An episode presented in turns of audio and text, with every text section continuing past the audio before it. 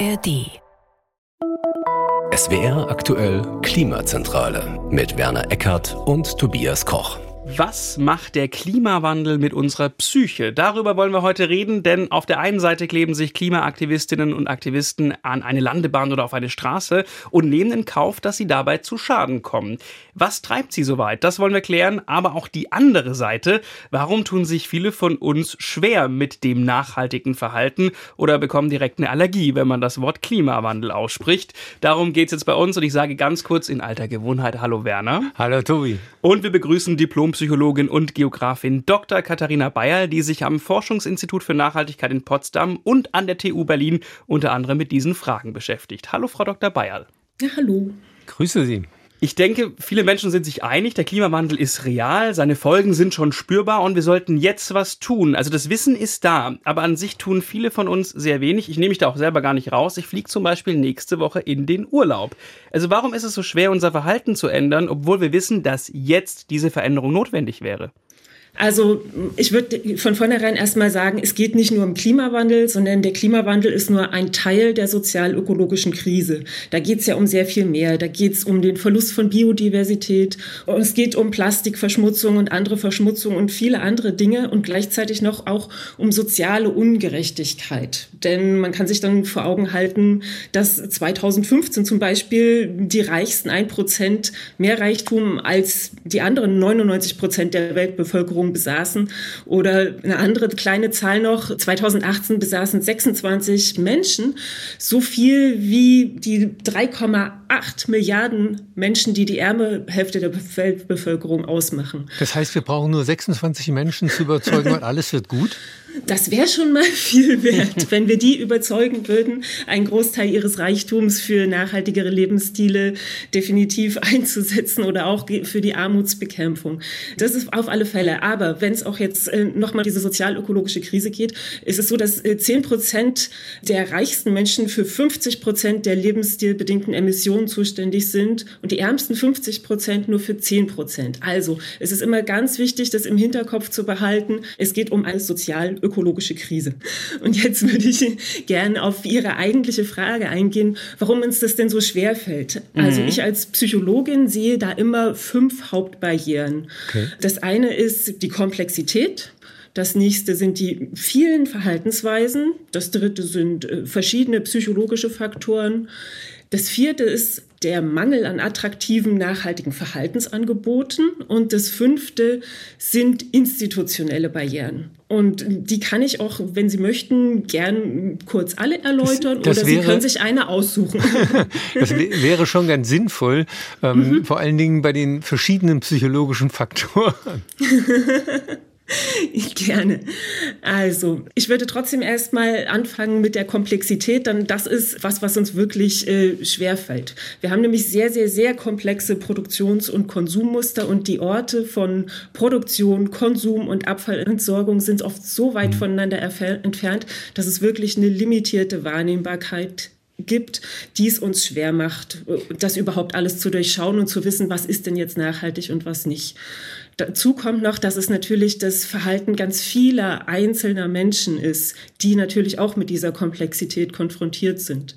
Das ist der erste Bereich. Das zweite ist, dass wir wahnsinnig viele Verhaltensweisen umstellen müssten, um sowohl natürlich klimaneutral oder klimafreundlich als auch nachhaltig insgesamt zu leben. Also das betrifft unsere Ernährung, das betrifft unseren Konsum in allen Bereichen, das betrifft die Energienutzung, Mobilität, das Bauen, aber auch unsere Investitionen. Also wo investieren wir tatsächlich unser Geld? Es betrifft die Landwirtschaft, die Infrastruktur, einmal alles, sowohl privat als auch beruflich. Und das macht es eben so komplex und so schwer zu sagen, diese eine Sache müssten sie ändern und dann wird es auf einmal alles nachhaltig oder klimafreundlich. Jetzt habe ich aber mal eine Zwischenfrage. So ja. komplex finde ich es gar nicht. Ich fliege nach Griechenland nächste Woche. Ich könnte mhm. mich auch einfach in den Zug setzen und im Schwarzwald wandern gehen. Ich hätte auf jeden Fall sehr viel CO2 eingespart und wenn ich dabei noch mich vegetarisch ernähren würde oder vegan, habe ich noch noch mehr eingespart. Es ist ja mhm. gar nicht so komplex. Warum mache ich das denn eigentlich nicht? Weil Sie wahrscheinlich nächste Woche, Ende September, eher ein bisschen Sonne haben wollen, ein bisschen Strand haben wollen. Ähm, Sie kennen ihn gut, oder? Stimmt, ja. Das geht ja ganz vielen Menschen so und das ist ja auch sehr gut nachvollziehbar, dass man das so möchte. Aber gleichzeitig, wenn sich halt alle so verhalten würden und alle Milliarden Menschen, die wir auf der Erde haben, dann funktioniert das halt nicht mehr. Und da ist eben dieses Problem, was ich vorhin schon gesagt hatte, es ist ein kollektives Gemeinwohl-Dilemma, in dem wir da stecken. Mhm. Also, dass der Einzelne oder man selbst profitiert, wenn man sich kurzfristig egoistisch verhält. Mhm. Ähm, so, aber es ist so, dass die Allgemeinheit mittel- und langfristig Schaden davon trägt. Und das ist dann eben immer so dieses Abwägen. Und deswegen kommt es natürlich immer auf das Verhalten jedes Einzelnen an. Und ja, tatsächlich auch auf jede Urlaubsreise. Aber dann ist natürlich immer dieser Gedanke, naja gut, die anderen fliegen doch auch in Urlaub. Wieso sollte ich mir das äh, jetzt verbieten? Und wenn, dann müsste das doch im Systemwandel geschehen. Ja, es braucht eben beides, sowohl das individuelle, möglichst nachhaltige Verhalten in möglichst vielen Bereichen auch, und auch eine gewisse Vorbildwirkung von Klimapodcast-Moderatoren, äh, aber natürlich auch diesen Systemwandel, auf den wir natürlich auch in so einer Sendung wie dieser versuchen mit hinzuwirken. Ich habe den Hint verstanden. Ich verstehe mich immer nicht als Aktivist, sondern als Journalist. Sprich, ja, äh, genau, klar. ich denke mir jetzt in dem Fall, ich möchte tatsächlich die Sonne haben. Und was ist denn mit dem Gefühl der Resignation? Ich muss manchmal zugeben, wenn man sich jeden Tag mit dem Thema beschäftigt, kommt bei mir das Gefühl auf, vielleicht schaffen wir das gar nicht mehr. Mhm. Also jetzt, sorry für den Ausdruck, haue ich nochmal auf die Kacke, weil wir packen es ja eh nicht. Ist das auch ein gesellschaftlicher Trend? Ich weiß nicht, ob das ein gesellschaftlicher Trend ist, aber ich glaube, das geht jedem und jeder, die sich auch mit diesen Nachhaltigkeitsfragen beschäftigt, immer mal wieder so. Und ja, ich sehe ganz sehr tatsächlich diese Gefahr, dass wir es eventuell nicht schaffen könnten, also das Ruder nicht zeitig genug rumreißen könnten. Aber das ist für mich kein Grund aufzugeben oder aufzuhören, sondern eher ein Ansporn, sich, sich noch mehr zu mühen und das noch mehr mit guten Projekten, mit Multiplikatorwirkungen, mit guten Ideen und einem möglichst äh, guten und inklusiven Austausch mit möglichst vielen Menschen dann zu unterstützen. Ähm, denn insgesamt ist das Thema Klimawandel oder auch Nachhaltigkeit meines Erachtens ja mittlerweile schon sehr auch in der breiten Bevölkerung angekommen. Dass es da natürlich zu Schwierigkeiten führt und zu Fragen und zu Ängsten, wie soll ich das, das jetzt umsetzen? Wie kann ich mir das denn leisten? Das ist ja alles gar nicht machbar.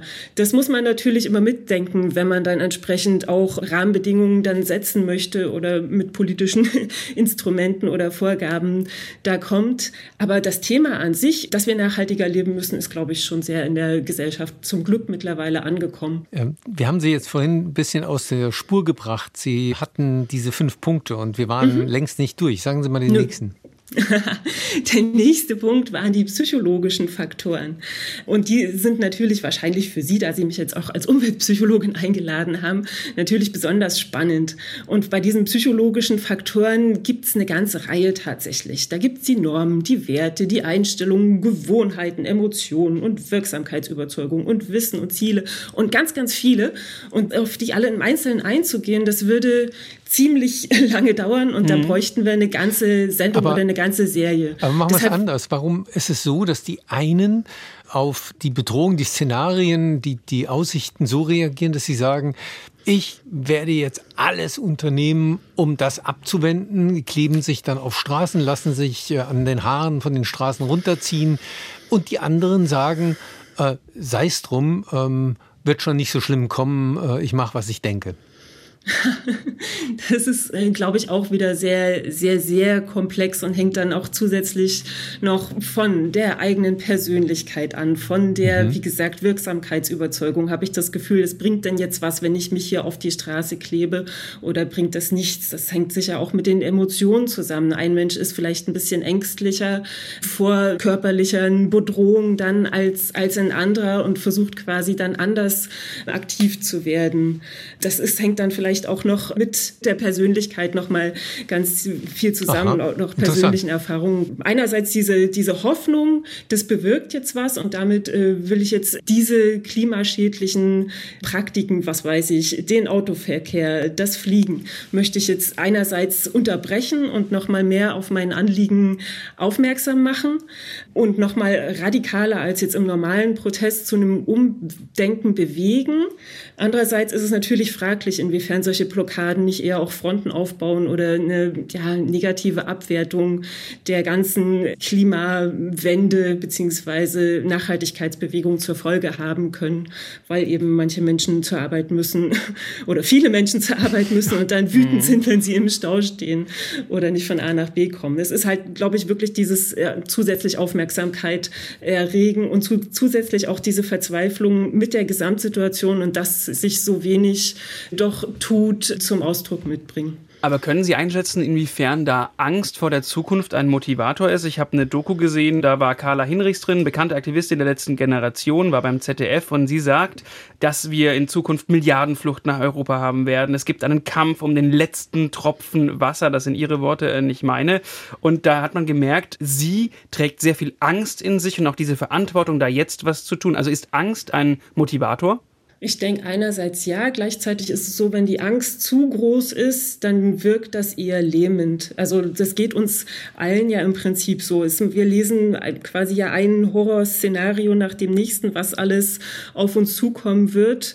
Und äh, wenn quasi da keine Bewältigungsoptionen dann mitgegeben werden, dann kann das tatsächlich lähmend wirken und dass man das quasi entweder ja die Gefahr abwertet oder ignoriert, sich auf andere Sachen fokussiert und halt gar nicht mehr so proaktiv damit umgeht, wie es eigentlich äh, sinnvoll wäre. Und deswegen ist es natürlich immer sinnvoll, der Angst mit Handlungsoptionen entgegenzukommen. Ja. Das ist aber ein spannender Punkt. Das war, glaube ich, auch der nächste auf Ihrer Liste, nämlich, dass man Best Practices hat, dass man Aussichten hat und, und Ideen hat, worin mhm. könnte das denn alles führen, sodass es ähm, auch ein positives Bild gibt. Klar, also positive Zukunftsvisionen zu kommunizieren und wie es anders gehen kann, ist natürlich immer sinnvoll, motivierend und hilfreich.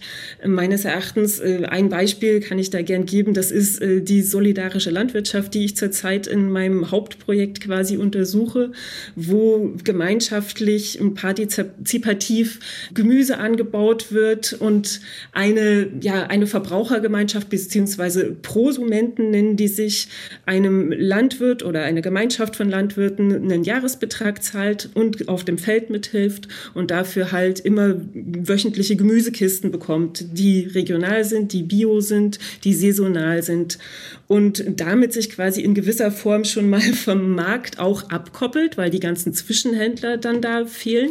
Somit ist das Ganze natürlich auch nachhaltig, klimafreundlich, weil es eben auch nicht so weit muss und auch sozial sehr freundlich und verträglich, weil die Bauern und Landwirte und Landwirtinnen viel nachhaltiger wirtschaften können, quasi auch die äh, Angestellten entsprechend fairer bezahlen können. Und ja, das ist, finde ich, immer ein, ein sehr schönes Beispiel für, es kann zum Beispiel auch bei der regionalen Versorgung, kann anders gehen, wenn man es anders denkt. Das ist aber etwas, was sicher nicht die Mehrheit der Menschen macht und ähm, vielleicht nicht mal die Mehrheit als erstrebenswert erachtet. Mag sein, ist aber ein, ein Beispiel darüber nachzudenken, wie mhm. kann es anders gehen und wie aber kann man braucht es nicht Beispiele, die sozusagen massenattraktiv sind? Mhm, klar, ich finde interessant, dass ihr beiden über die Positivbeispiele geht. Ich hatte mhm. mir äh, die Frage aufgeschrieben, wird uns eigentlich nicht zu wenig gezeigt, was da auf uns zukommt? Ist der Klimawandel schlichtweg für viele von uns nicht greifbar? Und wie können wir das machen? Also ich würde eher mit dem Schwarzmalen weitermachen, dass wir sagen, Leute, so kann es doch nicht weitergehen. Schaut auf euch mal um. Ich glaube, wie bei so vielen braucht es die Kombination sowohl aus dem zeigen, was auf uns zukommt. Und es ist ja so, dass der Klimawandel allein schon immer spürbarer für uns wird. Wir haben die extremen Hitzesommer, wir haben die stärkeren Überflutungen, wir haben die stärkeren Stürme. Also zurzeit ist ja, vergeht ja quasi kein Nachrichtentag, in dem nicht ein, über ein neues Extremwetter oder über eine neue Klimawandelbedingte oder eine wetterbedingte Katastrophe, die mit dem Klimawandel in Verbindung zu bringen ist, vergeht. Und Also einerseits haben wir das jeden Tag und es ist tatsächlich äh, sehr spürbar, aber gleichzeitig finde ich, muss eben immer auch mit Positivbeispielen, so könnte es besser gehen, kommuniziert werden und eben diese Wege zur Bewältigung vorgeschlagen werden. Zurzeit, klar, wird viel über Elektromobilität gesprochen, aber ich würde dann zusätzlich halt noch sagen, lasst uns doch Städte oder Mobilität komplett anders denken, dass gar nicht mehr so viel Individualmobilität vielleicht, vielleicht notwendig ist. Wie kann man vielleicht auch Städte insgesamt oder Häuser insgesamt von vornherein nachhaltiger, klimafreundlicher bauen? Wir haben dazu, glaube ich, äh, Beton und, und Bauen eine Folge, eine Folge genau, in Podcast. So, und wir haben auch in der letzten Sendung über öffentlichen mhm. Nahverkehr und auch die Bedeutung zum Beispiel des Deutschlandtickets als positive Anreiz mhm. gesprochen, um Menschen überhaupt mal zu zeigen, dass sie eine Option haben. Ähm, das, glaube ich, mhm. ist mir hängen geblieben, auch aus der Vorbereitung der vergangenen Folge, dass dieses Deutschland-Ticket auch Autofahrer äh, sozusagen eine Alternative zeigt. Die These war, dass die äh, Menschen das tun, was sie mit Erfolg die ganze Zeit schon machen. Das ist das Normale. Da haben sie ja. gute Erfahrungen mit. Mhm. Und äh, wenn man überhaupt mal eine andere Möglichkeit eröffnet kriegt, dann kann das helfen. Ist das ein Weg? Na klar, also einerseits sind das, was ich vorhin auch gesagt hatte, bei den psychologischen Faktoren, die Gewohnheiten sind eine ganz große Barriere, die uns daran hindern, uns nachhaltiger zu verhalten. Weil Sie sagten gerade selber sehr richtig, das, was uns immer schon quasi den Erfolg versprochen hat, das nutzen wir natürlich weiter, egal ob es jetzt der schnelle Einkauf durch den Supermarkt ist oder das Auto, um schnell von A nach B zu kommen. Da eine gewisse Gewohnheit aufzubrechen, das braucht erstmal ein gewisses Umlernen auch oder ein gewisses Aha-Moment oder eine gewisse Motivation auch etwas umlernen zu wollen. Und da kommt natürlich wieder dieses, okay, es könnte auch besser gehen und dann eben auch diese positive Erfahrung zu machen. Ja, vielleicht komme ich mit einem Carsharing-Auto auch besser von A nach B, weil ich dann dort auf dem vorgegebenen Carsharing-Parkplatz gleich parken kann oder bei der E-Ladesäule.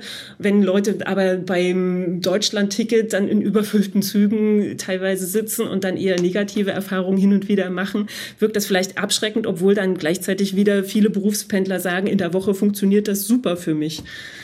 Belügen wir uns eigentlich im Alltag selbst, frage ich mich gerade. Denken wir manchmal, wir sind viel grüner, als wir es dann wirklich sind. Also als Beispiel, bleib mal bei meinem Urlaub. Ich fahre ja mit der S-Bahn zum Flughafen und habe meinen Kaffee-Mehrwegbecher dabei und nehme natürlich das vegetarische Menü, wenn ich äh, nach Griechenland fliege und denke doch an sich, mein Gott, bin ich grün. Klar belügen wir uns jeden Tag selbst. Unbedingt. Sonst würden wir gar nicht durch den Tag kommen. Das nennt sich in der Psychologie auch unrealistischer Optimismus. ähm, Im Sinne von, ach, mir wird das alles, was da Schwieriges in der Welt passieren kann, schon nicht passieren. Ich, ich kann rauchen ohne Ende und werde keinen Lungenkrebs kriegen und viele andere Dinge. Wir belügen uns ständig selbst. Aber auch, ich glaube, bei dem Grünsein, da ist es aber, sind es aber auch teilweise wieder das Wissen, weil klar, Sie können den, den Mehrweg-Kaffeebecher nehmen, das vegetarische Menü und äh, mit der S-Bahn fahren. All das können Sie natürlich mit einem Langstreckenflug, zumindest in Ihrem CO2-Budget, wieder einreißen. Und da Bisschen hilft, mehr als das. Ja. ja, und da hilft dann auch die Kompensation nichts oder ja. nur sehr wenig oder hm. nur sehr bedingt, weil das CO2 ist dann de facto einmal in der Luft. Also am besten ist eine Konsumreduktion, um möglichst nachhaltig zu leben, wo wir dann auch wieder auf diesen Punkt der sozialökologischen Krise und des Verbrauchs der reicheren Leute, die sich de facto mehr Konsum leisten, kommen im Vergleich zu Leuten, die sich vielleicht weniger leisten können, aber dann leider teilweise eben auch auf jetzt noch preiswertere, aber nicht nachhaltigere Produkte dann ihre Kaufkraft stürzen, die sie dann haben. Das ist sehr, sehr schwierig, denn das ist der vierte Punkt, den ich vorhin noch bringen wollte. Wir haben einen Mangel an attraktiven, nachhaltigen Verhaltensangeboten, die einfach umsetzbar, praktisch, preiswert und auch erstrebenswert sind. Wir haben einen Mangel daran, heißt uns fällt einfach nichts ein. Nee, der, der, der, besteht auch meines Erachtens de facto. Ähm, denn der Mangel ist halt, wenn ich durch den Supermarkt gehe, zum Beispiel, was ganz viele Menschen tun, da ist ganz viel in Plastik verpackt, da ist ganz viel importiert, da ist ganz viel nicht unbedingt sonderlich gesundheitlich, nachhaltig, regional, saisonal, bio, was auch immer. Es ist aber sehr einfach. Und diese nicht nachhaltigen Verhaltensangebote ähm, bestehen im Überfluss. Und das in allen Bereichen. Und werden ja auch entsprechend beworben. Vor ein paar Jahren, weiß ich noch, gab es diese riesigen, haushohen Poster auf eine Ferieninsel im Mittelmeer. Ich sage jetzt nicht welche, für nur 29 oder 39 Euro. Und da warb dann die Fußballnationalmannschaft, wo ich dachte, irgendwie funktioniert das doch nicht. Und das war teurer als ein Zugticket von äh, mir hier in Berlin zu Ihnen nach Mainz. Also Werbung, da war ich vorhin schon mal hängen geblieben. Mhm. Das klang schon vorhin schon mal so. Wir brauchen Werbung für sowas. Das muss attraktiv gemacht mhm. werden mhm. für mhm. die Menschen, auch wenn es aus ihrem jetzigen Blickwinkel nicht so super attraktiv ist. Ich komme von einem Bauernhof und ich kann mich an Zeiten erinnern, wo wir faktisch uns erstmal selbst ernährt haben sehr sexy war das nicht. Es gab halt mhm. viel Bohnen und Weißkohl. Mhm. Und das ist etwas anderes als das, was die Menschen heute einfach gewohnt sind. Ne? Mhm. Na klar, heutzutage ist es ja auch möglich, Erdbeeren und Heidelbeeren zu Weihnachten zu Es ist kaufen. aber nicht nachhaltig, da sind wir uns, glaube ich, mhm. einig. Es ist nicht nachhaltig und gleichzeitig ist es aber erschwinglich. Ja. Und ich bin kein Fan von verboten. Also in gewissem Form ja, sind Verbote wahrscheinlich sinnvoll und notwendig. Aber gleichzeitig würde ich eben sagen, dass äh, nicht nachhaltige Produkte und Dienstleistungen dann eben teuer sein sollten. CO2-Preis. Ja, auch mit. Also ich bin dann eher noch für eine Einpreisung der externalisierten Kosten, hm. also aller möglicher Kosten, hm. Die quasi sich auf die Umwelt und auch ja. auf die anderen Menschen abwälzen. Das haben einige Supermarktketten auch schon mal medienwirksam ausprobiert. das ja, schafft zumindest erstmal Aufmerksamkeit. In der breiten Masse das umzusetzen, ist schwierig. Aber es wäre natürlich äh, sinnvoller, von vornherein auch institutionelle und politische Rahmenbedingungen so zu setzen. Und das ist mein fünfter Punkt der mhm. Barrieren von vorhin, dass es eben entsprechend leichter und sinnvoller ist, sich nachhaltig zu verhalten. Also bei solch institutionellen und politischen Barrieren denke ich äh, zum Beispiel ganz, ganz simpel an Reiserichtlinien, an Beschaffungsrichtlinien Richtlinien, wo es nach dem günstigsten Preis geht, an ja, veraltete Subventionssysteme, gerade zum Beispiel in, im Agrarsektor. Aber ich glaube, bei der Luftfahrt ist das nicht viel anders. Und natürlich haben wir dann auch ähm, gewachsene Macht- und Handelsstrukturen.